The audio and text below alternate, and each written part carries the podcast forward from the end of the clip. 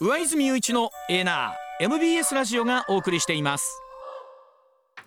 時刻6時まもなく27分になります。ここからは高橋洋一さんでございます。高橋さんおはようございます。おはようございます。今週もどうぞよろしくお願いいたします。はい、よろしくお願いします。この週末も大谷選手の話題がねいろいろ出た中なんですけれどもあの、はい高橋さんが実はコメントの中で、あのええこの契約についてね日本とアメリカの金融教育の差というお話を あなさってるのが非常に興味深いなと思ったんですけどあれちょっと改めて解説をいただきたいと思うんですけど、はははいはなるほどね。はいえっ、とまずはそのあ後払い契約っていう形なんですけどね。はいねまあまあ1000億1000億1020億とかいう言い方をしますけどね。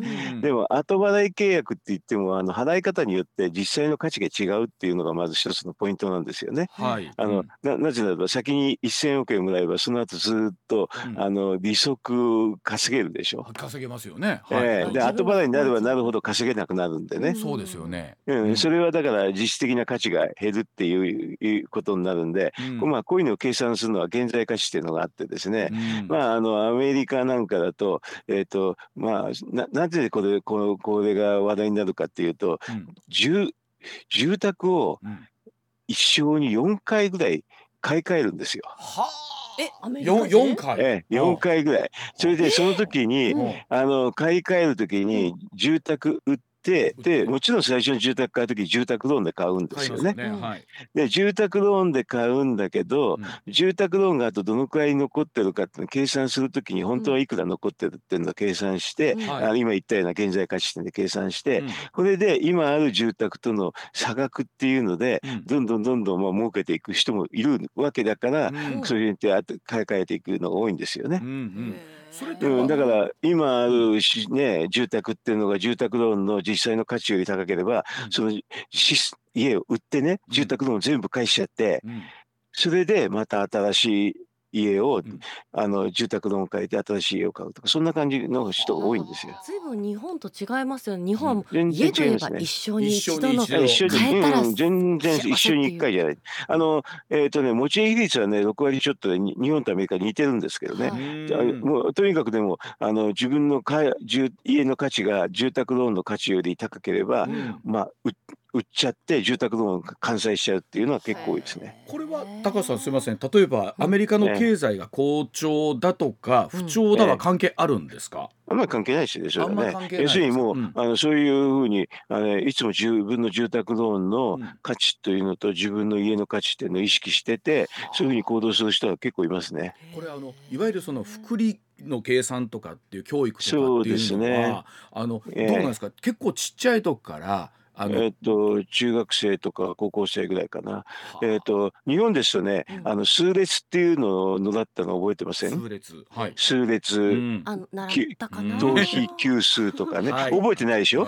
ああなんで覚えてないかっていうとね、これ使わないからなんですよ。あ でもね、あのこれす数列頭皮級数っていうのうん。をちゃんと勉強して、一番いい例っていうのはここの現在価値の計算の例なんですよね。数列はこの現在価値の計算につながるんですか？ものすごいつながります。もうもう。ほとんどもうそのものズバリです。らだからあの例えばその1000億という中で9割近くをね後払いにして、はいしかもそこにそこに金利がなんならついてこなくついてこなっていうんたってこと現在のもっとその900億の価値がどんどん目減りしていくわけですよ。年を減るにつれて。そうですね、うん。それを計算して、あのなそれはまあ簡単に計算できますけどね、うん。まあ、あのざっくり言うとね、1000億円の契約は本当は500億円です、あれ。半分ぐらい。と思うとですよあのもちろんあそこまで行くと大谷選手にするとお金やななく？そうですねうんお金じゃないっていう意味で、あのまあ、あの太っ腹なんですけどね、うんでもね、あの500億円をみすみすあの失うっていうのは、あんまり考えにくいです。でもそのドジャース側もそれも分かってるから。あもちろん分かってますよ。1000億という金額になったのは、うんちょっとそのびっくりしたと思いますよ。福利をつけないからこそこの金額が叩き出さそうですね。れたのかなビあのでもドジャースとしては現ナまで1000億だったと思いますけどね。あ。そしたらね、え 500, 500億円500億円いただけんのって感じになったと思います。たみたいなこと。お互いに超ウィンウィンだったんですね。というかウィンウィンっていうか大谷選手はウィンだったのか。え高橋さん500億捨てられます？だから普通はそれで計算しちゃうとちょっとこれ無理ですよね。ですよね。なるほどつまりその意味ではここに至ったにはそういった例えばその金融関うん金融教育のものだったりとかうんその感覚みたいなズレもあった日本ならではの考え方あった。まあ、うん本人がいいっていうから代理人はね、これそれで交渉楽だったと思いますよ。そうですね揉める要素がなかったんですもんね。もう全然ないですよこれ。あのだから太っ腹ですごいなと思いつつね、なるほどえっ、とちょっと間に入るとうん契約ちょこっと変えてね、あの500億のうちのねあの200億とか100億いただきたいなというふうに思っちゃうような感じですよ。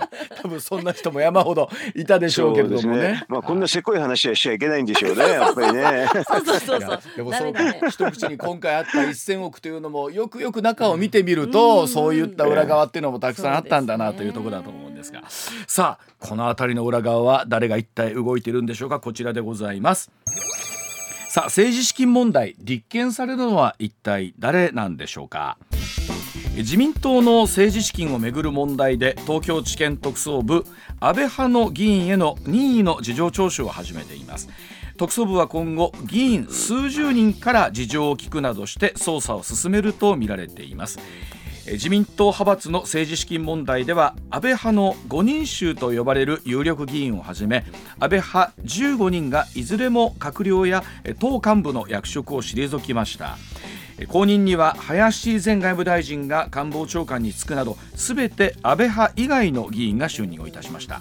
さあこの問題現役の国会議員の立憲にまで発展するのかというところなんですがさあ高橋さんまずこの週末の動きを含めて高橋さんここまでどんなふうにご覧になってますでしょうか？まああのね、えっ、と国会が終わったんで、うんえっ、と大量のえっ、と事情聴取が行われるでしょうからねこれから。うんだからもうあの東京地検じゃ足りないから、うんあおそらく東京の主だったホテルっていうかですね、うんこれがもうあれですよね、うん東京地検の人がみんな借りちゃ借りちゃうんじゃないかなっていうか感じはしますけどね。試験で事情聴取じゃないんですか？あーホテルとか。多分ちょち地検じゃ入れないですよ。あ入りきらない入りきらないですよね。でまあ入るとちょっと誰が入ったとかもうん。分かっちゃいますもんね。もちろんわからないようにやるんで、だから、あの、要するに主だったホテルでうん、こっそりっていう形になるんじゃないかなという気がしますけどね。ね実はあの、え高橋さんがあのコラムでお書きになってるんですけど今回の中にはね、うん。一つ、ええ。財務省と検察の関係っていうのもあるんじゃないかというところ、そうですねはい、まあ、あの、あの、はっきり言ってね、清和会狙い撃ちなんですよね。狙い撃ち、うん。はい、狙い撃ちなんですけれど、うん。まあ、あの財務省と検察ってねあの思ったほど仲いいんですよ。まああのね、そうむか昔は、はい。えー、と人事交流してたしね、うん。それであの、えっとあのまあ、あの検察っていうのはやっぱり法律の専門ですけどね、うん。あの税法はねやっぱりあんまり詳しくないんですよ。はい。それであのやっぱり攻めるときにねお金の話が中心になるときに税法がやっぱり結構ネックになって税法でまああのね被疑者を落としてでも税法の立件はしないでうん。政治資金規正法だけだっていうのはよくある話なんですよね。え本来なら脱税まで視野に入れたい。入れたいんだけど、うん。まあできない時にはでもそれでも武器にせせ最大限使ってね、うん。もうこれになったら脱税になったのも最悪になっちゃいますからね。うん、なんとかええ。その政治資金規正法だけでもで今モチベートっていうねうん。でもね、まあ、攻める方としてみればね、検察としてみれば2つ武器を持ってたのがかかはるかに落としやすいですからね。その安倍派狙い撃ち清和会狙い撃ちっていうのは改めてその財務省の中でもやっぱこう思いはあるんでしあょうか？ありますよね、うん。あの今度の岸田、ね、政権の中で所得税減税ってのを大揉めしましたでしょ？うん。あの減税っていうのは財務省では言ってはいけない言葉ですからね。うん。これあの岸田さんがそんなこと言ったのは誰が吹き込んだって話になって、うん。そうですとまああの清和会っていうかね、うん。あの萩生田政調会長とかね、うん。あの世耕さんなんか減税って言って言ってましたからね。ね。そうするとこれはとんでもないだろうって感じだと思いますよ。うん。あの実際今回ねその派閥のパーティーでキックバックが行われてそれが政治資金収支報告書に書いてなかった。まあ一旦これ高橋さん立憲の基準みたいなもの今回呼ばれている人の中で、まあどうなっていきそうなんですかね？検察のあのさじ加減一つなんですけど、やっぱりこれ前例っていうのがあってね、うん。ちょっと前にあの園浦さんってこれは自民党の代議士だった人ですけどね、はい、え政治資金の話で立件されたのが4600万円でしたよ。ほう。4600万、うん。で4600万円で、まあ、この使い方がちょっとひどかったっていうのもありますけどね、うん。いや4600万円、まあ、4000万円とかいうのが一つの基準になるんじゃないないかっていうふうにとみんなうわ噂してますよね。はい。うん。なるほど。でこの辺りを基準にとなってきた時にさ、うん。これどうなんでしょうね。僕らもそんなな今何人の方が事情聴取を受けててっていうのはもちろん、まあ、あうん。のすごく多いんですけどね。このぐらいの基準になるとうん。3人ぐらいがもうすぐ出てきちゃうんですけどあね。三人ぐらいあえなるほはあど。でなってくるとこれはどうでしょう。その人たちっていうのはこのまま行くとですよ、ええ。おまあ公民権停止というところまでやっぱりえー最後お立件されて起訴されて立件されて起訴されてうん。関与が分かると公民権停止になっちゃいますからね。うん。で現現にそういう実例があるんでね、うん。だからみんなやっぱりあのそのあたりの相場感ってでもっとでもひょっとしたらね、あのその基準のハードルがさ下に下がるかもしれないとか、うん。いやいやもうあの使い方によってはね、うん。罪一等減ずるだから、うん。もうちょっと基準は高いんじゃないかといろんな話が出てますけどね。これ高橋さんどうなんですか？そのスケジュール的なところで言ううん。あと1ヶ月でやんなきゃいけないですからね、あと国会までね1ヶ月ね、いやあの経つと、来年の国会が開きやって、さすがに国会開いちゃうと、もうなかなか捜査できないと思うんで、だから今までいろいろと秘書の人とか関係者にじっくり聞いて、うんまあ結構狙いを定めてると思うんですけどね。終。わってドンっていうあのということはええ。これもう正月も年末もない感じですよねそれぞれ。ないですね、これなは。なく。あのだから東京地検の人もなんか50人体制とか言っても信じられないくらいの人人間がああの集まってますからね。そうしてことは50人体制ってことは50人調べるってことでしょうからね。これはびっくりしてますよね。ええ。でその中でさ果たして何人が立件されていくのかということなんですけど、うんうんうんめちゃくちゃ細かいことですけど、あのはい、おし三が日でも調子はあるんですか？いやー忙しくなったらいやらされないでしょうね。だからあれですよね、国会議員の方の予定見てても分かっちゃいますあこの人来ないなとかね、噂が出るんじゃないですかね。この人、新年の会に来てないよとかね、なんかいろんなほら会がたくさんあるじゃないですか、そういうのにね、うん。あれ、いないねとかね、うん。それだけで噂になっちゃうんじゃないですかね。むし。ろその状況を見たら誰が呼ばれてるかっていうのまで分かるってことですよねそうやってね。分かっちゃうんじゃないですかなねということはうーどうでしょう？早ければただもう年内にもいくつかちょっと動きがあるケースもあるんでしょうかね。あもうすでにもうなんか何人か聴取って話は出てますがね。なるほど。え本当にあの一日一日なんか本当いろんなものが変わっていくというところですが。まあ一つはその高橋さんおっしゃるには4600万というその園村議員元議員の場合っていうのが基準になりそうだと。果たしてそのサードル上がるのかうん。下がるのかどうかというところですけれども。では続いてこちらでございます。時刻6時39分回っています。えー経団連の戸倉会長が24億円の政治献金。何が問題なのか社会貢献だとメッセージです。さあ経団連の戸倉会長は4日の会見で自民党の政治資金問題について政治団体の責任者が処理についてしっかりと事実関係の調査をやるべきだとコメントする一方で経団連として年間およそ24億円を自民党に政治献金として渡していることについて民主主義を維持していくことにはコストがかかる。企業がそれを負担するのは社会貢献の一つだ。世界各国で同じようなことが行われている。何が問題なのかとコメントをいたしました。さあ高橋さんこの一連のこの戸倉会長のコメントも含めてということなんですがこのニュース高橋さんはどんなふうにご覧になってますでしょうか、うん。うん、まああのきれい事言えばそうですけどね。はいはい。あの政治献金きれい事言うとね、まああれですよね、うん。でもまあ企業からしてみたらね、ここんだけ献金あこれポッチの献金で、実は租税特別措置法っていうのがあって、はい。まあこれあの形式的にはですうねん。全ての企業が対象になりあとまああの税目によっては全ての個人が対象になるんですけどね。はい。まあ実態を言うとですね、うん。租税特別措置法っていうのの大半は、うん。まあ、特特定企業なんですよ。はい。例えば特定企業、ううんん、例えばあの研究開発っていうのがあってはいこの研究開発ってやってる企業ってそんこのその租税特別措置法の対象になるようなうん。研究開発やってる企業なんて大企業だけです。はあなるほど。はい、ええ。うん。そうすると研究開発やってるとこのくらいやってるとこんだけ税金安くなるっていう数字がありましてね。はいえー、とそれの数字っていう考えると、うん。まああのこのくらいの献金でうん。あのこその租税特別措置法のうん。が維持できるんであれば、うん。企業としてはもう安いどころかですね、はあ。コスパが良すぎますね。どどれぐらいのこう例えば渡米え租税特別として24億を寄付して、えっと、24億拠出して1兆円ぐらい儲かるそんな感じです。1兆円え1兆円ええ ものすごいリターンですまあね。ええまあミリターンはだからだから400倍ですね大体ね。これはもちろん、あの全体でですもんね一つの企業じゃなくて全体もちろん全体で。でもね、これ、ね、あの、その1兆円っていうのが、お、お、大、大企業だけに肩寄せされてますんでねう。んその経団連の構成企業ですよ。うんこれあの高橋さん以前この租税特別措置についてもいろいろと調査調べたこともおありだった。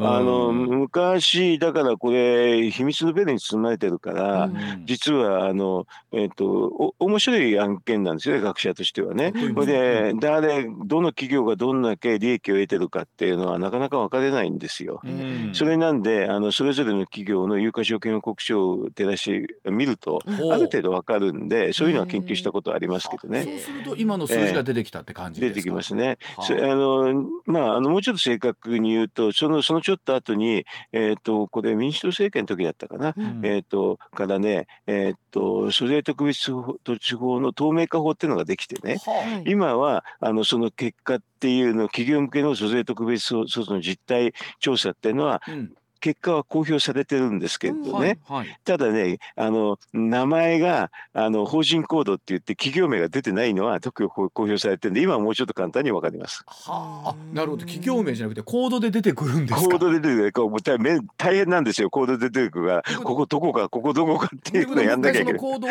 えっと、評価なんかと照らし合わせて企業名を出さなきゃいけないっていうことそう、なんですね。まあそれは、だからちょっとは楽にはなったんですけどね、うんでも相変わらずもう、まあ、秘密のベルにす包まれてますね、これね。今回例えばこの租税特別措置法というのがあるというのは、この財務省の狙いとして考え方としてって何かあるんでしょうかね。うん。まあ、あのだから表向きはね研究開発を一生懸命やってくれた日本経済のためにやってくれたのに、うん。税制の運転を与えるってことですけどね、うん。まあですよねこの1兆円ぐらい払ってね、うん。あのほあと消費税とか、うん。そういうのに賛成してくれたら安いもんですよ。ああなるほど。そのあたりのちょっとしたバーター感みたいなものまで含めてあるってことなんですね。そうですよね。それで、これの審査っていうのが、まあ、あの、自民党税調っていうのが、あの、これは、よよし、これダメ、まあ、丸×っていうんですけど、これ丸、これ×っていうのをやってるんで、それ自民党税調がやるんですね。そうそう、それだからものすごく自民党の税調は、あーこれで丸ペケをつけるので、うん。まあ、あの、注目、企業が注目されるしね、そうすると、まあ、あの、献金、献金しますということになって、なるほど。で献金を一社でやるとバレちゃうから、はい経団連でまとめてやりましょうって形になってるはあなるほどな。このあの租税特別措置法一つとってもいろんなことが動いてるんですね高橋さんそれ今話を聞くと。うんええこれあの例えばうん。あの一律給付金のばらまきみたいな給付金みたいなばらまきだという話もあるのとその、ええこういった特別なっていうのとってこれバランスとしてはどうがいいんでしょうね高橋さんね。うん原則原則はバラマキの方がいいですよ。はああそうなんですね。バラマキだってバラマキってエコひいきないじゃないですか。あの全員に行きますからね病 まあまあ全員に行く。うん。うん。だからでもそういうふうに言われるとなんかマスコミの人がバラマキバラマキって言うけどもう全く間違いですよ、はっきり言えばあれは。あのバラ大体エコ,、エコひいきの方が大体エコひいきの方がひどいですよこういうのは。エコひいきの方が確かにこれ確かあの一部の企業に特定の恩恵があるってことですもんね。ええ。特定の企業ね。だから政策っていうのはバラマキの方がいいですよ。はあそのばどういう表現をするかですもんね。はあばらまきという表現なのか、全員 に平等になるか。えこれ高橋さんお話聞いてると税とは何ぞやですね。ね、税金ってどうあるべきかっていうすごい根本をなんか問われるようなお話でもあるんですが、まあ、その意味では高橋さんその戸倉会長のおっしゃるメッセージというところは、えーいろんな含みがここに出てくるわけなんですね。うんもう企業経営者としてはね、うんあのまあに25億円やってね、1兆円儲けてんだから何が悪いっていう、うん企業経営者のとしてのは当たり前の話してますけどねで。すもんね。なるほど。はい。ではあ続いてこちらでございます。6時46分です。ロシアのプーチン大統領が無所属で大統領選に出馬をいたしますロシアのプーチン大統領2024年3月の大統領選挙に無所属で出馬することを表明をいたしました。プーチン大統領2000年に初めて大統領になってそこから首相を務めるなどして20年以上この権力を維持しているということなんですがロシアの大統領任期が6年さらに今年7月にロシアの憲法が改正されましてこれまでのルールだった大統領の任期最長で2期12年がリセットされてプーチン大統領は最長で2036年まで大統領の座にとどまれることになっています、まあ、本当にえーそうなると36年もう大方40年近く、えー大統領の座にということなんですが。さあ高橋さんまずは今回のプーチン大統領の表明どんなふうにご覧になりましたでしょうか？こう、まあ、まあ、まだやるのかっていうことですけどね。まあ、そそしておけばな、やっぱり、あれですね、なんか民主主義じゃない国って長いですね。長いですね。人りが、ええ。ええ。もう四半四半世紀を超えてくるんですもんね。25年以上も36年。これ、うんうんあの本当に選挙やってるとはいえうん、ね大体選挙もすごい選挙でね、うん。プーチンの支持率100%超えるということがよくありますからね。あの100%超えたらおかしいですよね。これどうなんですか？でも考えたら去年の2月ですからもう大方2年ね3年目に突入していこうかというところなんですけれども高橋さんこのロシアとウクライナの状況っていうのをついついこのねパレスチナの話になって隠れるところがあるんですけど今現状現状高橋さんどんなふうにご覧になってるんですか？今の現状はまああのちょっとずつやっぱりロシアがあのプーチンがね続投っていうことで力を入れてて、うん。アメリカの方はうあのなんかイスラエルの方にえーっとね、うん。えーっと関心示さそうざるをそうですよね。得ないから、うん。あと予予算もまあ出てないんでね、うん。だんだんだんだんあれですよね。これこの流れでいっていくと、ん。まあロシアの方が勝っちゃうっていうかね。あの現状維持をまあよりかも悪くならないでしょうね今のね。だから4つの州ってあるじゃないですか、あのはい。はい東部の2州南部の2州、はいうん。これはなかなか取り返すのもだんだんだんだん大変になってきてますよね。あ。の結局あった反転攻勢と言われたのがうんうんうん結果としてまあ機能しなかったあ成功しなかった。まあいかないですね、うん。それであのこれから先を見るとねロシアの方はもうあのプーチンの続投でますますあの有利になるかもしれないし、うん。ウクライナの方はアメリカの方が予算くれないともうだんだんだんだん劣勢になっちゃいますね。これプーチン大統領の指示みたいなのがロシアとウクライナこの反戦争始まって以降ですね国内でもにわか諏訪みたいなところもあったんですが、またどうなんでしょう？盛り返してきてるという部分があるんでしょうかね。い。やもうロシアなんか何言ったって あの関係ないですからうん。ね別に民主主義がないから。うん。だから別にそのロシアの国内の話調整なんかどうでもいい話なんですけどね。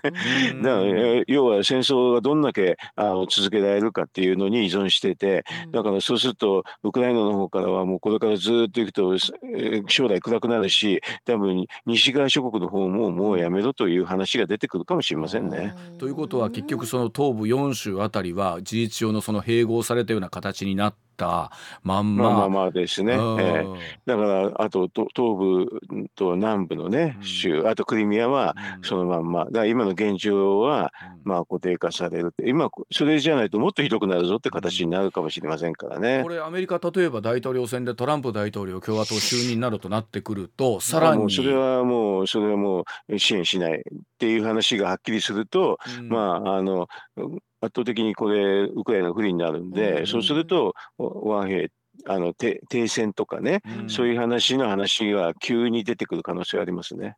これどうなんですか？例えばウクライナ側が逆に今度は有利になる状況みたいなのと今何か打てる手はあるんでしょうかいね？い今はちょっとないですよね。もうなんかミサイルがもう底ついてきたっていうことになってるし、アメリカがとにかくお金出してないから、うん。ヨーロッパで出さなきゃいけないでしょ？うん。ヨーロッパの方がなんか一年一発起して、うん。あのドイツかなんかがね中心になってやれば別ですけれど、うん。なかなか今そういう状況にはなってないんでうね。ん。ヨーロッパの方もなんか足並み微妙にちょっとね揃わないところがありますもんね、えー今見てるともうね。だからちょっとヨーロッパの方も引いてでアメリカの方は流れはもうあのえーっとよウクライナのことはヨーロッパの問題だっていうのがだんだんだんだん強くなってきてますんでね。それでいうと本当2024年は台湾の総統選ねロシアの大統領選アメリカ大統領選と本当にちょっと大きなえー選挙が続くということになりそうですけれどもさあそれではお知らせ挟んでなんですが岸田内閣今後どうなっていくのか高橋さんにお話を伺ってまいります。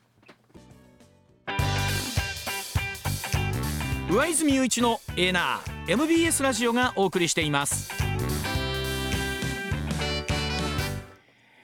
時刻6時まもなく57分になります。続いてこちらです。岸田内閣の支持率16%まで下落しました。内閣はいつまで続くんでしょうか。え毎日新聞は17日世論調査の結果を報じました。支持率前回の調査より5ポイント減って16%不支持率が5ポイント増えて79%と、えー毎日新聞が内閣支持率の調査を始めた1947年7月以降、この不支持率最も高かったということなんですが、うん。さあ高橋さん各紙世論調査今回出ましたけれども特にこの毎日新聞の16%、ね低かったんですが、まあ、全体低かったんですけど改めていかがでしょうか高橋さん。うん。うん、もうあの 低いですね。低いですね確かにね。低いねはい、うん。もうもうちょっと低くなるななるんじゃないかなって気がしますけどね。まだ？で高橋さんの見立てでは何ですか？どこまでさ下がる、えー最悪だったらどれぐらいまで、えーしし一桁一とかね桁。なんだったらすごいですよね。一桁になったらや桁の支持率はなかなか。まあでも、うんせ選挙しないし、うんあの一桁になったって別にまあどどうってことないといえばどうってことないですよ。まあでそうだけど。高橋さんおっしゃってたこれにプラス自民党の支持率を言えた青木率と言われるものが50%切ってくるともう政権は持たないと言われてるんですがもうもう今持たない状態。持たない状態ですよね。ええでも持たないけれども選挙もできないしできないし、うん。あと来年度予算もあるし、うんはい、あの急に変えても混乱するだけだから、はあ。まあ生命維持装置をつけてえ持たしてますってそんな感じですね。うん。だからもう事実上岸田さんの求心力みたいなのはもうなくなったくなくって。全くないですね。誰もだから言うこと聞かないし。言うことを聞かない。ただええ。形上内閣として総理として これもきついなと思うんですけどさあ。きついけどしょうがないでしょうねこれはうね。んで内閣の責任えー国の責任者としての責任だけがこのえー岸田さんに今降りかかってると乗っかってるっていうことなんですね。のそうですね。ええだからまああの少なくとも年内は予算作って、うんあの年明けにその予算を国会にかけて通すっていう作業が、はい来年度予算を通さなかったら動けないですからね。うんうんらそういう責務があるから。うんあので今ここでほほっぽり、えーだだ出したい気持ちもあるかもしれないけどそれをさせないで、うんもうとにかくこの予算作って国会通せっていうふうに言われてるってあ感じですよ。ほっぽり出すこともできさせてももらえないもちろんもうほっ。それはさせてもらって今ほっぽり出させたら大変ですから。では肘の地方を挟んで次は一体どなたがなるのか。えさらには今後その日程はどうなっていくのか。7時の時報の後お伺いしてまいります。さあ高橋さんここに来て次の人が誰なのかというお話がにわかこういろんな現実味を帯びてきている中で例えばある調査とかを見てみると、石破さんの名前だったりとかここに来て小泉さんの名前がぎゅっと上がってきたりとかというふうにあるんですけれども。さあ高橋さん次は見立てではどんな方がこの状況の中でとなるうん、まあまあこれはもうね。あの分かんない話なんですけどね、まあまあ全くね、うん。誰も分かんないしね、うん。ただ今までの流れですとね仕掛けたのが財務省が仕掛けて、まあ、端くわせ外ししながらね、うん。まあ、検察なんかも裏でやりながらやってるんで、うん。それで清和会っていうのを排除したのは事実ですからね、うん。そうすると今まで仕掛けた人の思惑通り言ってるから、うん。仕掛けた人の意図っていうかね、はい。えー、と財務省の意図としてはもうもう本当にあの言うこと聞く、うん。えー、と政権ですよね。うんうんうん。あの財務省の言うことを聞くって、だから岸田さんは本当は財務省の言うことを聞く人だったんだけど、うん。まあ、ちょっとね、あの減税なんていう言ってはいけないことを言ってしまったんでね、ちょっとダメになっちゃったんだけど、はい。一番財務省の言うことを聞く人って、今の閣僚で誰かって考えると、うん。実は鈴木財務大臣ですよ。はあ鈴木さん。はい。うん。で、あの清和会じゃなくて、あのね、宏池会っていうの流れに入,、入ってるし、うん。まあ、宏池会ってあの池田さんが作って、その後大平さんがやって、はいその後鈴木善子さんって言って、はい。今の鈴木さんの,、はい。あのお父さんがやりましたよね。だからその流れも組んでるから一番使いやすい人ですよね。ね、あのそんなにいわゆる世論調査、まあ、人気投票の一つでもあるんでしょうけどもそこで名前が大きく上がってる方ではねないんですけれどもね。だって今までだって人気投票の人で勝利になってないじゃないですか。です確かにこれでも高橋さんにに見立てで言うとねそれこそ年が明けて、まあ、通常国会始まってもちろんそこで来年度予算って大きな話あるんですけれどもこの動きの中で具体的に出てくるとするとどんなタイミングになりそうなんですあかね？のあの今のところだから予算をあの仕上げるのは市場命題なんでその間はやめさせるとかこういうふうな変な動きはないと思いますよ。はい。そうすると3月の予算が終わったあたりからね、うん。あの誰がいい誰がいいって話になりつつ、はい。終わったらすす、えーとね、岸田さんが辞めるって、うんこれであと国会の、えー、と自民党の国会議員の中だけで、まあ、決まるって、次期、えー総裁が決まって総理が決まるってそんな感じじゃないですかね。あの総裁選までのまでにはもうもうもうもう全然それはもうそれはもうもうもうね今でももうレイムダックって言っても死にたいですからね。だからそこまで生きるな生きることはないですね。もう本人にしかわかんないですけど高橋さんも岸田さんはやっぱやめたいんですかね？いや辞めたい人も辞めさせてくれないですよ。それでもあのそれでももうちょっとえっと続けようって本人はいやめたくないんいやですか？まああの意外にあのなんかね人事してるの楽しいらしいから 案外長くやるってやってたんじゃないですかね。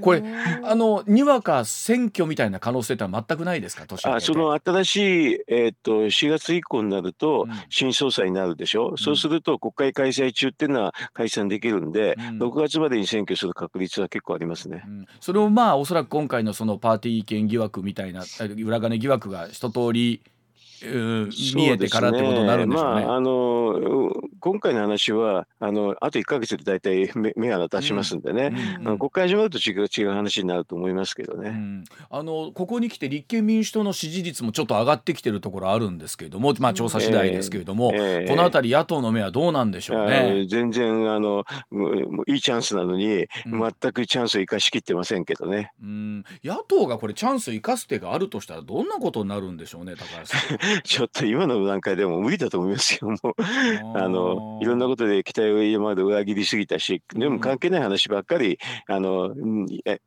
例えば今だったら減税の話なんかすればね、うん。いいのにね、うん。あの立憲民主党がもう消費税減税を落としてますからね、もう話,、うん話にならないですよね。うん。これ例えばおっしゃるようにあの財務省の、まあ、目の行き届いた方というのが次の総理になった場合っていうのはこれまたにわか増税という話っていうのがぐっと上がってくるんでしょうかね？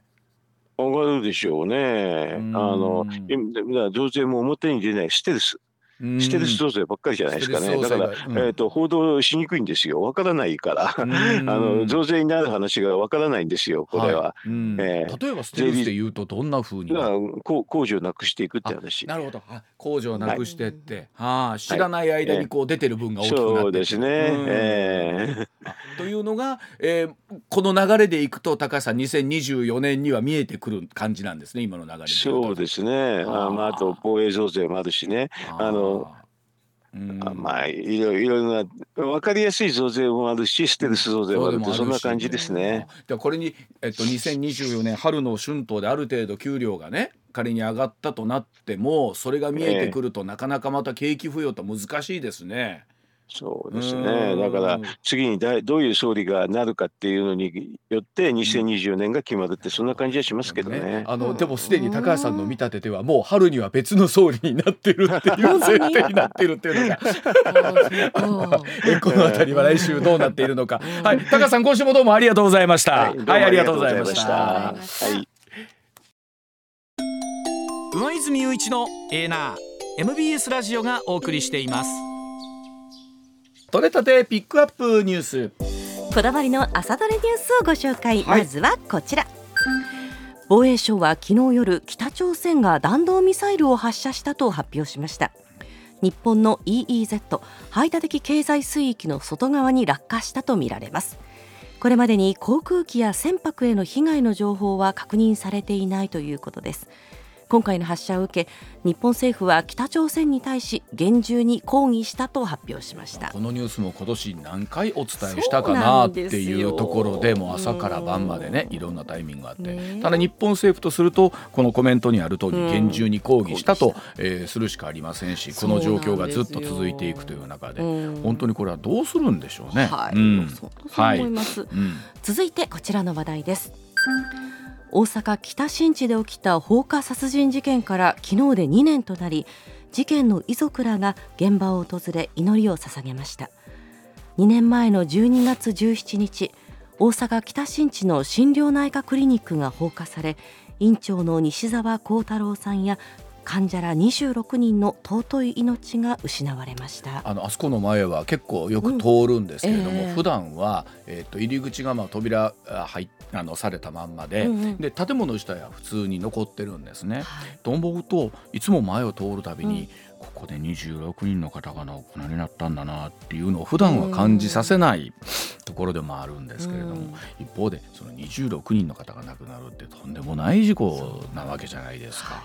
ね、事件だと思うんですけれども、うん、本当にあのご家族の方のねメッセージがここまたよく聞かれるようになりましたけれども、本当お気持ちその通りだなと思いますよね。はい、うん、続いても ごめんなさい。国内の話題です。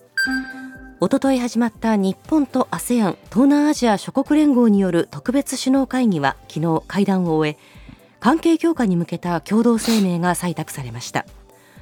特別首脳会議で共同議長を務めた岸田総理は半世紀にわたり築かれた信頼こそが関係の根幹をなすものと話し共同声明は新たな協力の姿を示すものだと強調しました。え例えばサプライチェーンのことでありますとか、はい、そのあたりの経済的なつながり、まあ、一方で今度はですね中国に対するスタンス向き合いというのがそれぞれの国によって微妙に違っているところですから、まあ、あコメントが難しいところでは今回もあったと思うんですけれども、ねはい、まあ、その ASEAN のつながり今後どうなっていくのかというところになりますよね。はい、はい続いてはこちらの話題です。日銀は今日と明日の2日間の日程で金融政策決定会合を開きます。今月7日に上田総裁が年末から来年にかけて一段とチャレンジングになると思っていると発言したことで市場の一部には日銀が早期に金融政策の正常化に向けて動くのではないかという見方も出ています。本当に日銀総裁の一言一言というのは重みがありますから、うん、このチャレンジングというのをどんなふうに捉えるのか。どうチャレンジング、まあ、実際、はい、えー、どんな政策が決定されてくるのか注目ですね、はい、はい、続いても国内の話題です。読売新聞によりますと政府は個人が自家用車を使って有料で乗客を運ぶライドシェアについて来年4月から大幅に解禁する方針を固めました。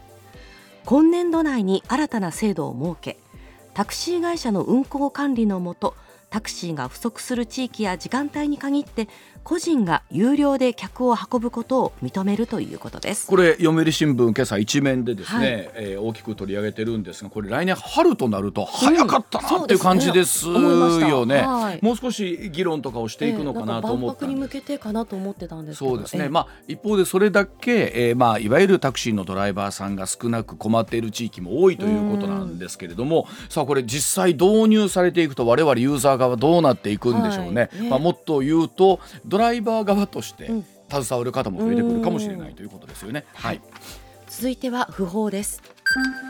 突っ張りや甘いマスクで一世を風靡した元関脇寺尾の錣山親方が昨日夜東京都内の病院で亡くなりました。60歳でした以前から不整脈など心臓に持病を抱えていたということで復帰に向けてリハビリを続けてきましたが体調が急変したということです。あ本当あの特に寺尾のファン、寺尾関のファンは多かったんじゃないかなと思いますもんね。かっこよかったですもんね。あの三兄弟で、うん、まああのある意味非常に人気のあった、うん、ねとても人気のあった方なんですけれども、あのお弟子さんもねアビーなどを育ててこられましたんで、六十歳ってまだ若いですからね驚いた方多かったでしょうね。はい。お悔やみ申し上げます。最後は芸能の話題です。